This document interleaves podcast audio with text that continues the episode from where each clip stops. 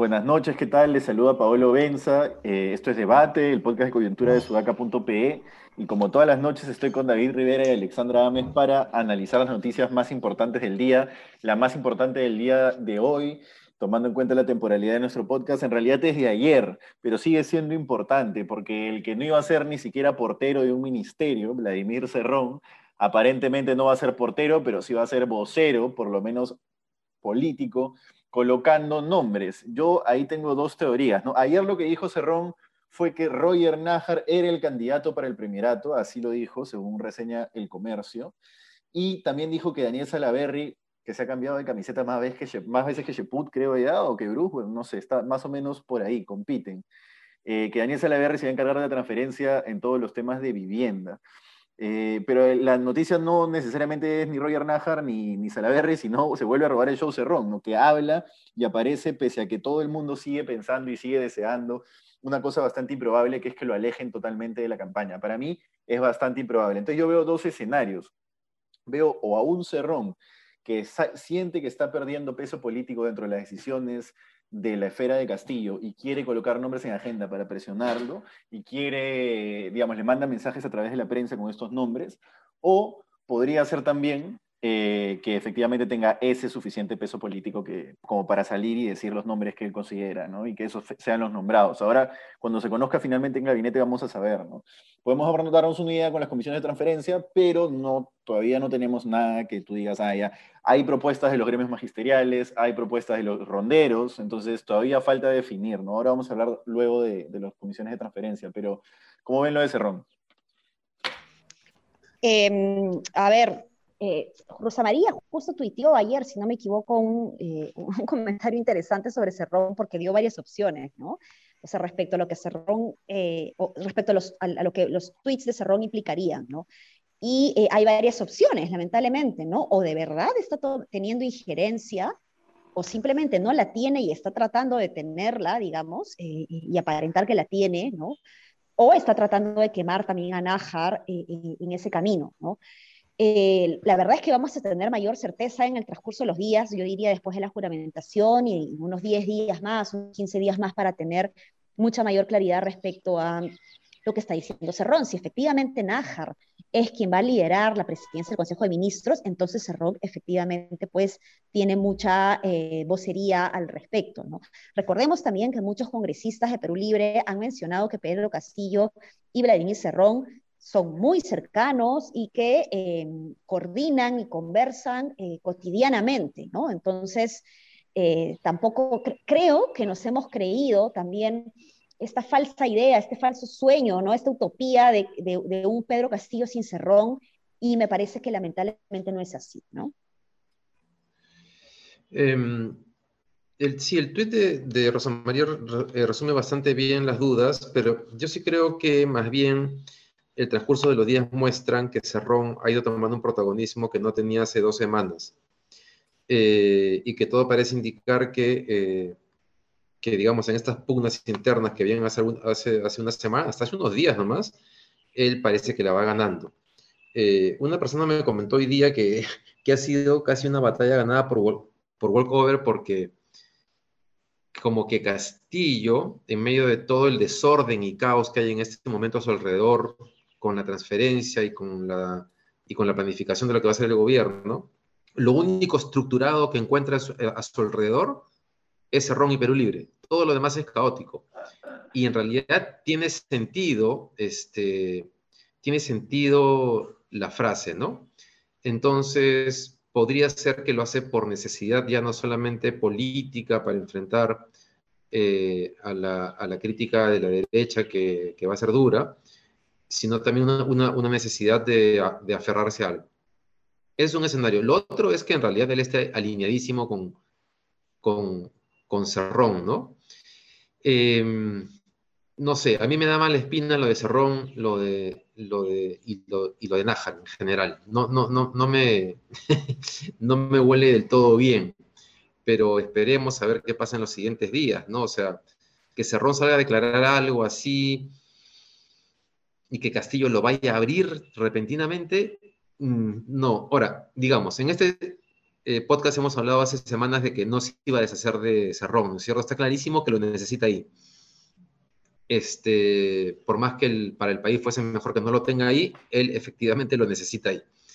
Este, la pregunta es cuánto peso le va a dar y si, y si ese peso implica el primer ministro, estamos hablando de, digamos, de cosas serias, ¿no? Es decir, Cerrón es un radical de izquierda. Sí, claro. Totalmente. No, y es un mono con metralleta, ¿no? Perdón, Pablo, eso no. Sí, claro, y además, este, yo no sé qué tanta... Yo creo que lo quiere a Cerrón, o sea, que le tiene, le tiene cierto aprecio personal, más allá de, lo que Cerrón significa políticamente, porque Cerrón en realidad, yo si, si lo ves en frío, totalmente frío, es un pasivo político de largo plazo, por lo menos. Tú dices en corto plazo, David, dices, lo necesita, sí, lo necesita, pero va a ser una piedra en esa parte. cosas que como el Alan, como Alan y el APRA, ¿no? Se necesitan, pero, pero son como... Y en el corto plazo también, otro, Uno carga al otro.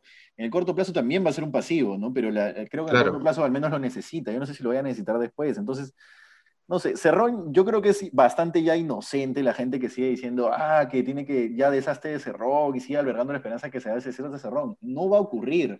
No dio muestras en la campaña de que lo iba a hacer. Eh, no condenó a Bermejo cuando dijo que, que soltar el poder eran pelotudeces democráticas de la manera en la que debió hacerlo, ni siquiera lo mencionó. Entonces, al menos en su, en statement oficial. Entonces, yo creo que no, hay que ir, hay que ir acostumbrándonos nomás, ¿no? Esperemos que, que Franque, digamos, se mantenga en el MEF. todo indica que va a ser el MEF, ¿no? Y, y, digamos que en el MEF se mantenga por lo menos independiente de cualquier afán desestabilizador, ¿no? De la economía.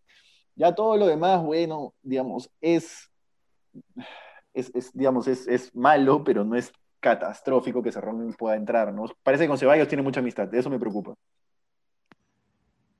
Solamente para complementar, Paolo, y, claro, hay que, o sea, hay una pregunta que sigue abierta, es ¿cuánto es por necesidad eh, y cuánto por alineamiento? Afecto. Y, no, pero alineamiento ideológico también, ¿no? De algunas ideas, o de algunos temores políticos y la forma en que hay, que hay, que confrontar esos temores políticos, porque, digamos, si sabes que vas a tener un Congreso en tu contra y a la derecha atacándote, tienes dos maneras de lidiar con eso. pueden haber más, ¿no? Pero para simplificar, nombras un gabinete de centro-izquierda que muestre más bien una cara democrática y que los haga eh, ver a ellos como los radicales de derecha, o te pones tú radical de izquierda y vas al choque mm. con todo, ¿no?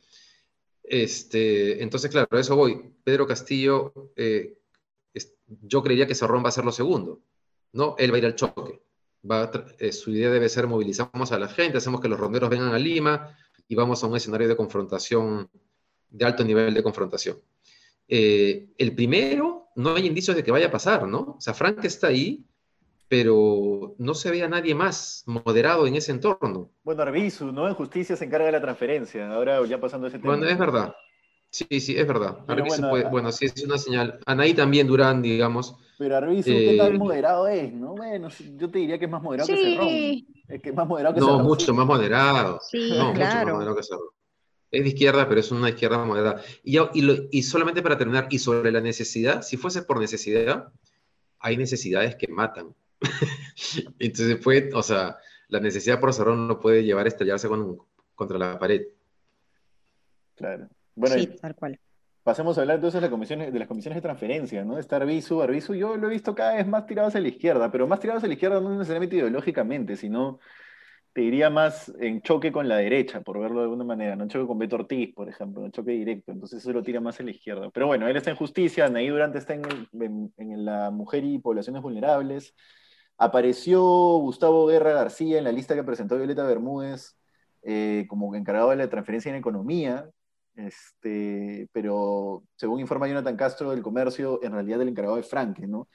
Que vendría a ser lo que tú decías, sale antes de entrar, ¿no? Que es ya cuando ponen a uno político ahí, aunque ¿qué vendría a ser Frank en este caso? ¿No es medio técnico, medio político? Ya, creo, de que creería, ¿no? Pero bueno, decías que cuando... No, él tiene un rol bastante político, ¿no? O sea, es, es, es técnico, eh, es un académico, ¿no? Que, que, que ha analizado muchísimo la, la, eh, los modelos, ¿no? Económicos y, y, las políticas sociales, la desigualdad social, etcétera, definitivamente es técnico, pero su rol, su imagen es, es más como, como político, más como vocero, ¿no? Entonces, en las comisiones de transferencia, de verdad hay dos tipos de, personas, si es que tengo que dividir en dos, ¿no?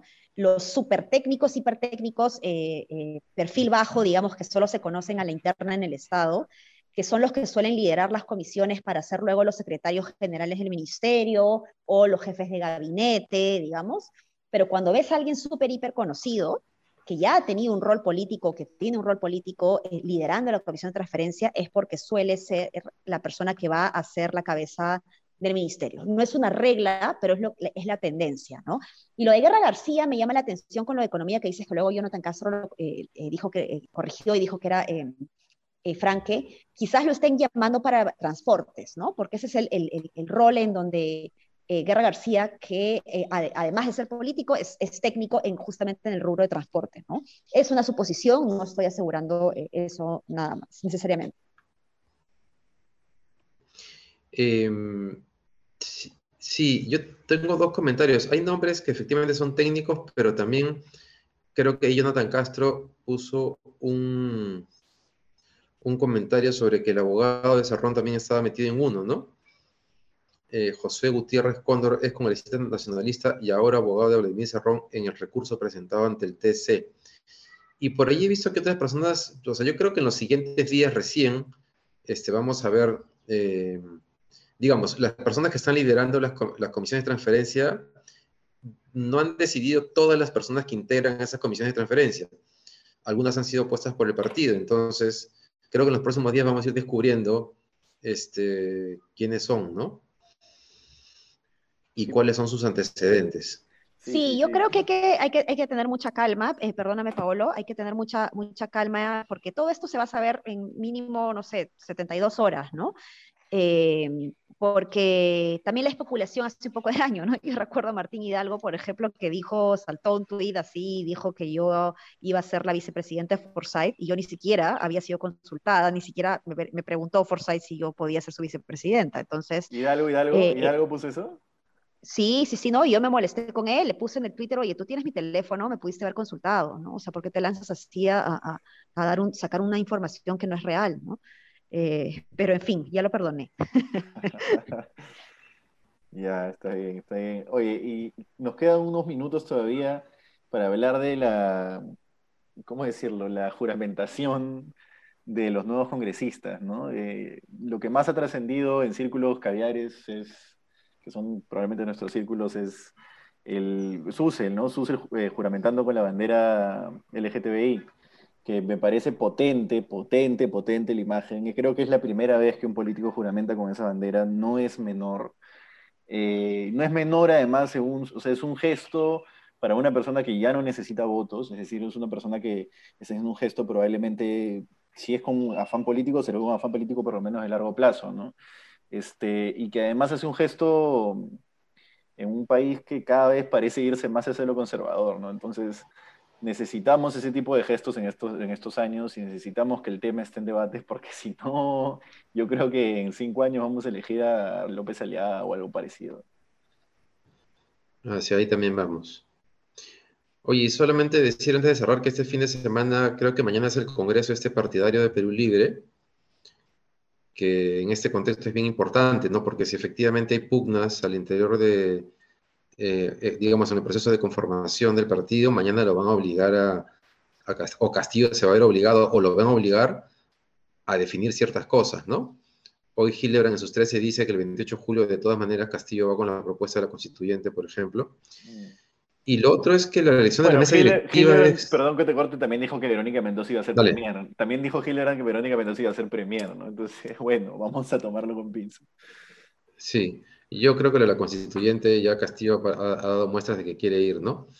O que lo tiene presente permanentemente, ¿no?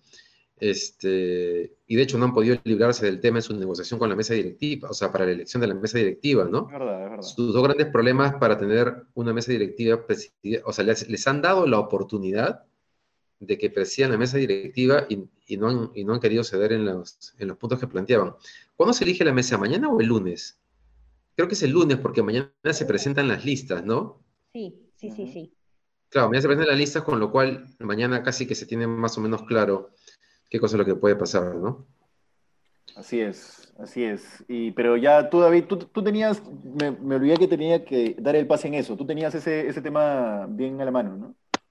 Sí, el, el comercio publicado esta nota donde dice que Acción Popular ya se alejó de Perú Libre y que se acerca a Alianza para el Progreso, que el problema con Perú Libre no habría sido solamente el tema de la constituyente, sino también que Perú Libre quería de todas maneras presidir la mesa directiva.